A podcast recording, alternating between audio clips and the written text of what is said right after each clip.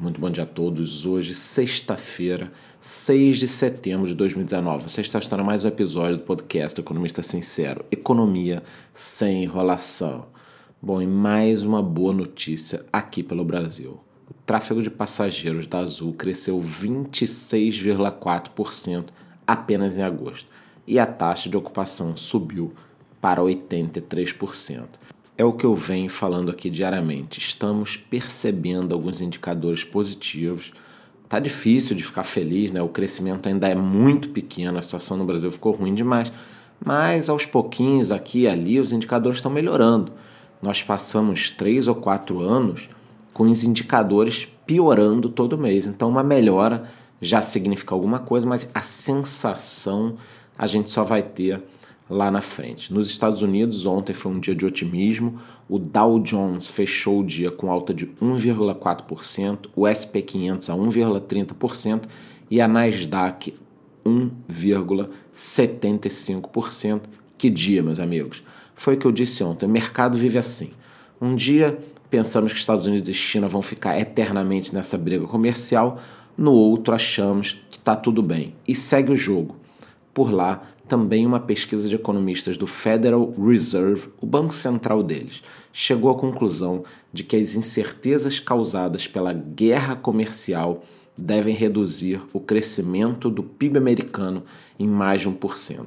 Segundo a pesquisa, o aumento dessas incertezas com a política comercial em 2018 e 2019 foi acompanhada já por uma desaceleração da produção mundial e do comércio global. Também tivemos a informação lá nos Estados Unidos de que o Facebook está lançando o seu serviço de namoro. É isso aí. Aproveitando que ele sabe tudo sobre nossas vidas e que possui mais de 200 milhões de solteiros. O Facebook Dating promete dar início a relacionamentos significativos por meio de coisas que as pessoas têm em comum. Já existiu um teste na Colômbia os usuários tiveram que criar perfis separados do perfil normal e aí depois você inclui a sua foto, os detalhes pessoais, as informações que você quer. As pessoas marcadas como amigos nunca serão sugeridas como possíveis parceiros, mas você pode utilizar a função paixão secreta em até nove usuários, que serão notificados caso também estejam no aplicativo Facebook Dating. Nesse segmento já existem empresas consolidadas como Tinder e Match, mas o Match viu suas ações caírem 7% ontem com o anúncio de que o Facebook está entrando nesse mercado. O Tinder ainda é o líder absoluto nos Estados Unidos, com 8 milhões e meio de usuários. Agora, vai lá, meu amigo, coloca suas informações íntimas no Facebook, coloca suas paixões secretas. Pode confiar que não vai dar problema nenhum. Gente, imaginem todo mundo entrando nesse negócio. E aí, daqui a, sei lá, alguns meses, aparece aquela manchete no jornal. Vazam informações do Facebook. Pensa a partir de agora o que não vai estar nesse Facebook Dating.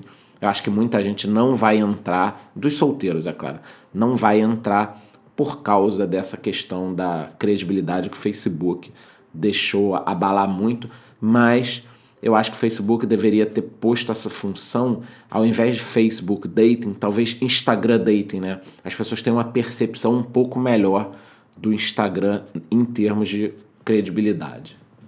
Nos mercados, Ibovespa subiu 1,1%, passando dos 102 mil pontos. O dólar subiu 0,1%, cotado a 4,10%. E essa alta da bolsa pode ser explicada pelos dados positivos da China, pelo otimismo dos Estados Unidos e pela pouca chance da existência do Brexit agora em outubro. O Itaú informou que aumentou sua participação na Cirela, passando a deter mais de 5% do total das ações ordinárias da empresa. O Fundo Verde do famoso gestor Luiz Stuberger tem apostado em três ações para o setor de saúde: Apvida, Notre Dame e Sul América, e a BlackRock aumentou sua participação na Raia Drogasil, passando a deter mais de 16 milhões de ações ou 5% da empresa. Percebam, meus amigos, que bancos e grandes fundos estão se posicionando. Eu acabei de dar três exemplos. Então, eu acho que chegou o momento da gente entender o que está acontecendo. Eu acho que eles estão se posicionando à espera de uma melhora nos ânimos aqui e que o capital estrangeiro volte dando um tapa na bolsa aí, mas eu tô de olho para trazer informações para vocês. Inclusive, falando aqui do Itaú, a gente tem que lembrar que recentemente eu comentei que o banco estaria fazendo um PDV, Plano de Desligamento Voluntário. Então, o resultado veio acima do esperado, o banco conta hoje com quase 100 mil funcionários, desses 100 mil, cerca de 7 mil estão elegíveis a esse PDV e o banco não deu o número exato, mas que a adesão, informaram que a adesão foi muito maior, tá? E é isso. Os bancos estão cortando pessoal, estão fechando agências, estão tentando se adequar a esse novo mercado, mas, sinceramente, tá? Como cliente da Nubank e do Itaú, eu te digo o seguinte: não tem comparação em termos de atendimento. O Itaú precisa melhorar muito para tentar, tentar atender os seus clientes de forma satisfatória. Eu vou aproveitar aqui para contar um causo para vocês. Eu tenho investimentos no Itaú, tenho uma conta Personalité e recentemente eu estava indo trocar de carro e resolvi cotar o Itaú para saber, bom, já que eu sou cliente, investidor, tudo mais, será que eles me disponibilizam alguma molezinha, uma taxinha boa para trocar de carro, alguma coisa assim? E eu mandei mensagem para eles, mandei e-mail, respondi o e-mail que eles sempre me mandam, o gerente, personalité e tal. Nunca recebi a resposta. Nunca recebi a resposta. Sabe o que, que aconteceu? Eu fiz um pequeno financiamento no Bradesco, banco no qual não sou correntista. Então eu tenho dinheiro no Itaú, sou investidor do Itaú, utilizo Itaú, e aí fiz um investimento no Bradesco e o Itaú não me dá resposta. Já o Nubank, essa semana, eu tinha uma dúvida, mandei uma mensagem no aplicativo em segundos. Segundos alguém me respondeu, tirou minhas dúvidas e resolveu tudo bem. Então, o que eu tenho para falar para vocês é o seguinte: é assustador, assustador o abismo que existe entre esses modelos de negócios. E eu, que trabalhei em empresas médias e grandes, te afirmo uma coisa que chega a ser engraçada. Existe uma miopia por parte da diretoria dessas empresas, diretoria, gerências e tudo mais.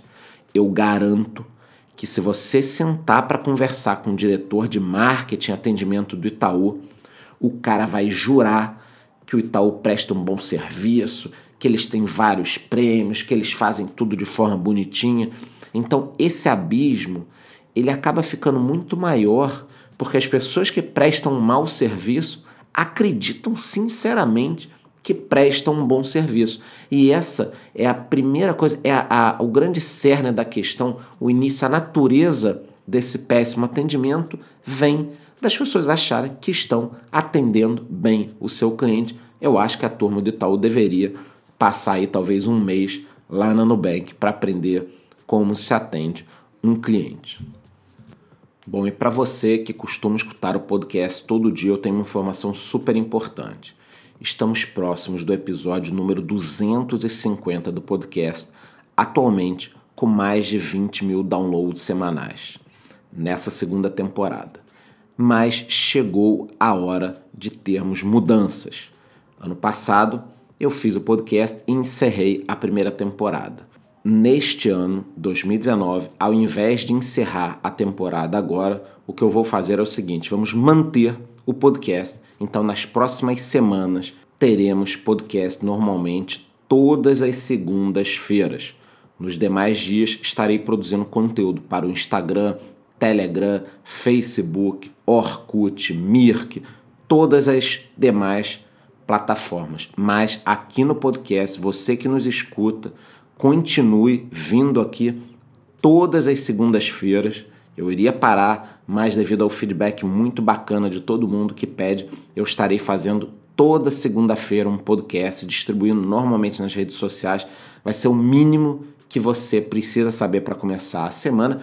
Claro que se nós tivermos algo muito eventual, eu trago aqui podcast extra, mas nosso podcast a partir da próxima semana será produzido e distribuído todas as segundas-feiras, tá? Nos demais dias outras plataformas. Nós teremos também muitas novidades no canal Economista Sincero, começando com uma cobertura super especial das eleições argentinas. O bicho tá pegando por lá e eu trarei muitas notícias sobre tudo que está acontecendo. Agradeço demais essa segunda temporada. Nos vemos na próxima segunda, no mesmo horário. Tudo isso aqui é para vocês e por vocês. Um ótimo final de semana. Muito bom dia.